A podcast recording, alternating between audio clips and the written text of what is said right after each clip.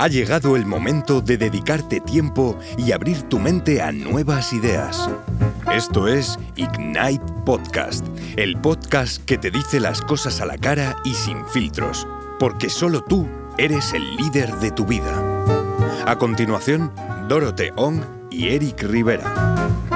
Aprendí que el coraje no es la ausencia de miedo, sino el triunfo sobre él. El hombre valiente no es aquel que no siente miedo, sino el que conquista ese miedo. ¿De quién Ah, es? No lo sé, pero me has robado la idea de que de- quería hablar de la valentía, justamente. Nel- Nelson Mandela. Ah, muy bien. Un poco de cultura en este podcast. Vaya, hacía falta, ¿no? Oh, no. Solo hablábamos un poco de... Hablamos siempre de cultura y de cosas muy inteligentes. ¿Y entonces de qué vamos a hablar hoy? De hablando de inteligencia, De, me- de miedo. de miedo. Wow. Uh, qué miedo. ¿De ti? No lo sé.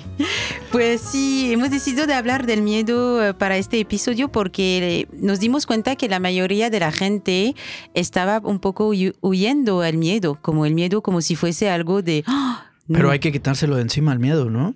Pues es mejor cuando, no sé, tú no los dirás en este episodio, cuando llevas a una chica al cine a una pel- a- para una película de horror que otro tipo de película, quizás. Bueno, eso, de- eso depende, ¿no? Pues... Ahí puedes... Ay, yo te abrazo un poquito. Por eso, ¿no? Ya hemos encontrado un punto beneficioso para, Claro. para el miedo. No, fuera de la idea que es un tip que os, os doy los chicos que son jóvenes que nos escuchen, mejor ir a ver una película de horror que una ciencia ficción porque ahí el abrazo es más fácil. Pero fuera de eso, Nelson Mandela lo dijo muy bien. Exacto, No existe valentía o coraje sin miedo. exacto. Eh, no existe miedo sin tener este punto de valentía. De hecho, ¿lo quieres explicar un poco más, Eric? Me gustaría explicar un poco antes de qué es el miedo. ¿Por, Vale. qué, ¿Por qué existe el miedo en nosotros? Para los que hayan visto esta película de Disney que se llama la de, la de las emociones. Ah, ya. Um, Es que Inside Out. Nos- Necesitamos Eh, Inside ayuda. Out, Inside Out. In- Inside Out, que aquí en Mm. España no tengo ni idea cómo se llama. Tampoco yo. Pero Tampoco en francés, que lo sepas. ¿no? Bueno, da igual. Eh, nos explican muy bien cuál es la teoría de las emociones desde, em, desde las emociones más básicas, ¿no? Y una de ellas, el que está representado por el figurín este rojo, es el que representa, no es cierto, el- ese, ese es el del enfado. El del miedo es creo que el morado, si no me equivoco. Pero bueno, el caso es que ya creo que la tengo que volver a ver. El sí, caso, empezamos con cultura y Nelson Mandela y acabamos con Pixar. Ya. Vamos bien. Bueno, es Mm. nuestra cultura actual, ¿no? Contemporánea. Sí, porque ahora mismo estoy mirando, he, he comprado una, el bono de Disney, así que podemos ah, ir Disney por Plus, allá. muy bien, bueno. Bueno, ahí, eh, tienes que ver la de Red, que es muy bonita. Bueno, el caso es que todas las emociones nos generan un feedback. Todas las emociones tienen una función en la vida y si no tuviéramos las emociones, no podríamos actuar de las, de las formas que hemos actuado. En alguno de los episodios anteriores eh, hablamos un poco de inteligencia emocional. Bueno, aquí puntualizar un poco, el miedo existe sobre todo en tema de protección, de supervivencia. Mm. Es tan importante el miedo en nosotros que nos ha hecho prevalecer como especie humana y no solamente en nosotros, también se ve eh, cómo se reacciona con los animales. Em, el, modo, el, el miedo tiene tres reacciones principales.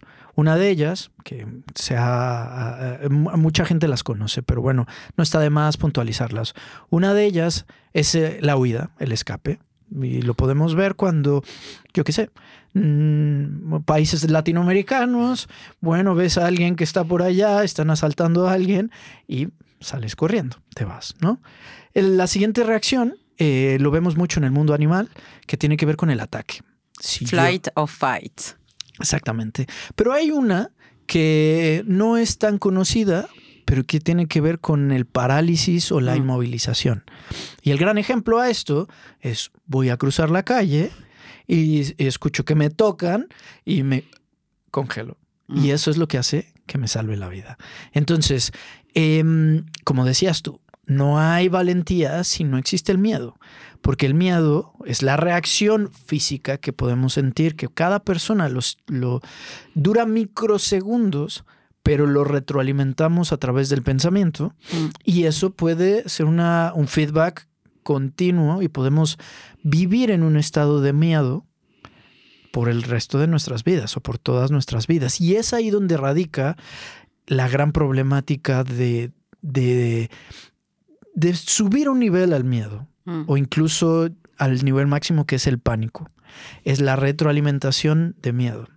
Entonces, para que nosotros tomemos este, esta, esta emoción y después eh, combinada con un sentimiento de retroalimentación de, de lo que estamos viviendo y nos empoderemos, e- esa energía que puede crear nos puede favorecer en muchas acciones. Ejemplo, eh, a mí me gusta mucho hablar en público, pero todas las veces que me pongo a grabar un podcast o que me paro enfrente de una audiencia, siento ese miedo, ese movimiento estomacal de incomodidad de que me voy a enfrentar a algo que no me va a agradar. Y es una sensación incómoda, pero al mismo tiempo me llena de energía y me hace prepararme para poder ir a la acción del momento que tengo.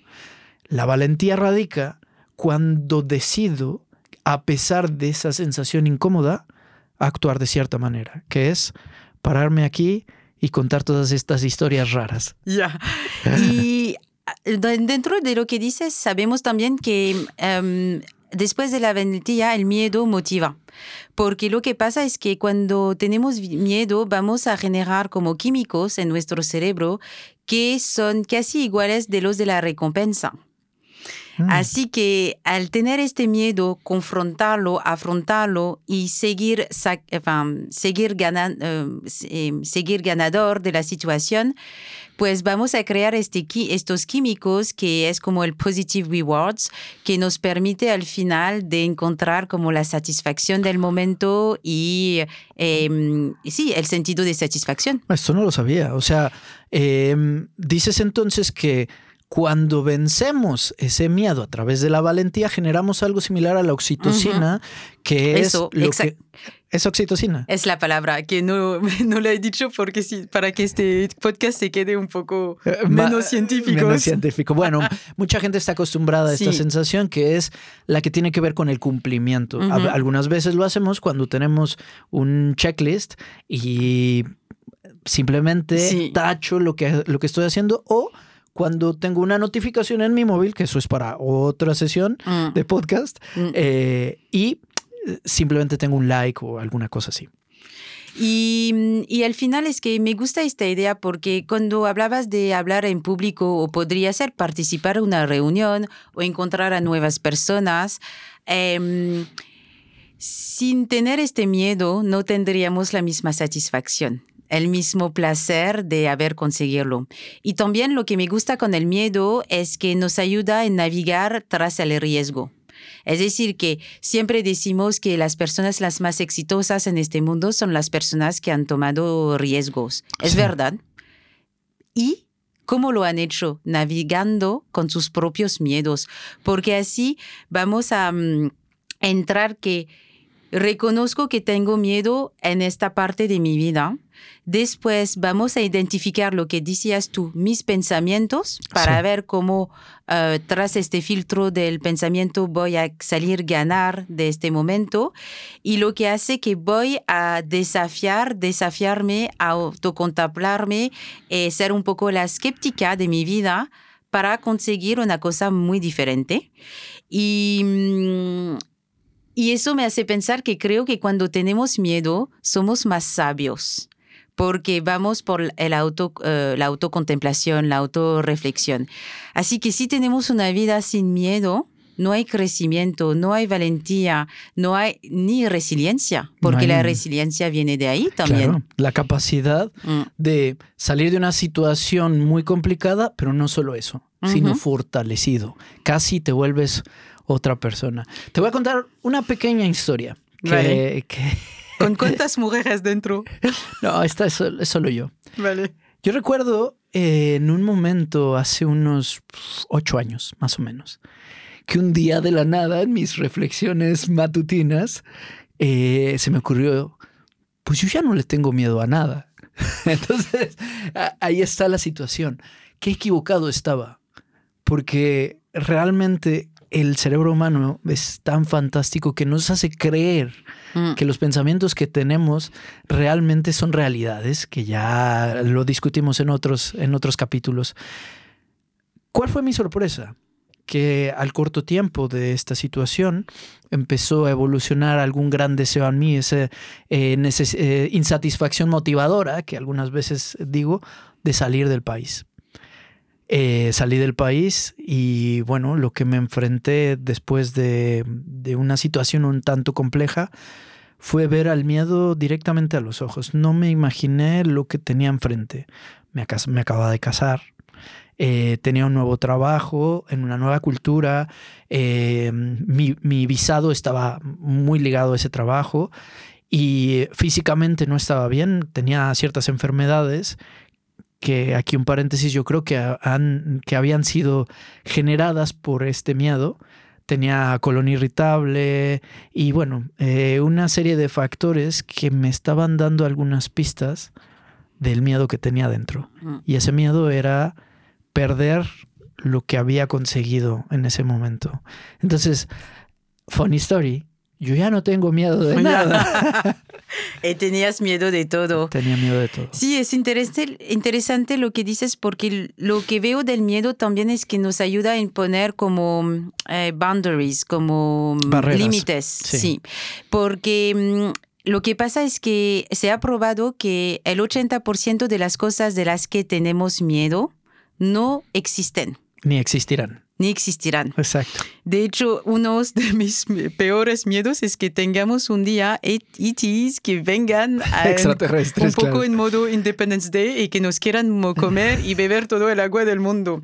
Y es un miedo que he tenido. El, miedo es que se termine en el agua, o sea, no que te invadan o que te abduzcan, no, es que te quiten el agua. No, no, no quiero que un, eh, extraterrestre me coma primero, que si los guisanos me quieren eh, comer dentro de unos años sin un problema, pero que fuese de la Tierra, ya está. Ya, ok, vale. Pero, y, y es interesante ver estos límites de qué tengo miedo, ¿será real o no?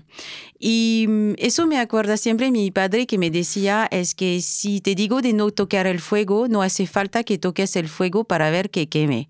Y al tener esta palabra, este aprendizaje, de hecho, me da miedo el fuego naturalmente. Y nunca, pues toco madera por si acaso, que tengo una, una cabeza muy fuerte. Em, pues me, nunca he tengo miedo del fuego. Si, eh, si veo fuego, no tengo la el automatismo de decirme voy a apagar el fuego, yo voy, como tú lo has dicho, flight, correr muy rápidamente. Ahí tenemos un desafío. Ya está. ¿De qué? De ¿Una barbacoa? No, no, caminar al fuego, ¿no? Ya ves que hay ahora unos eh, modelos de coaching de caminar en el fuego. Y, ah, no, nunca vamos, es. No. Vamos. Ya no, no, eso está clarísimo que no lo hago.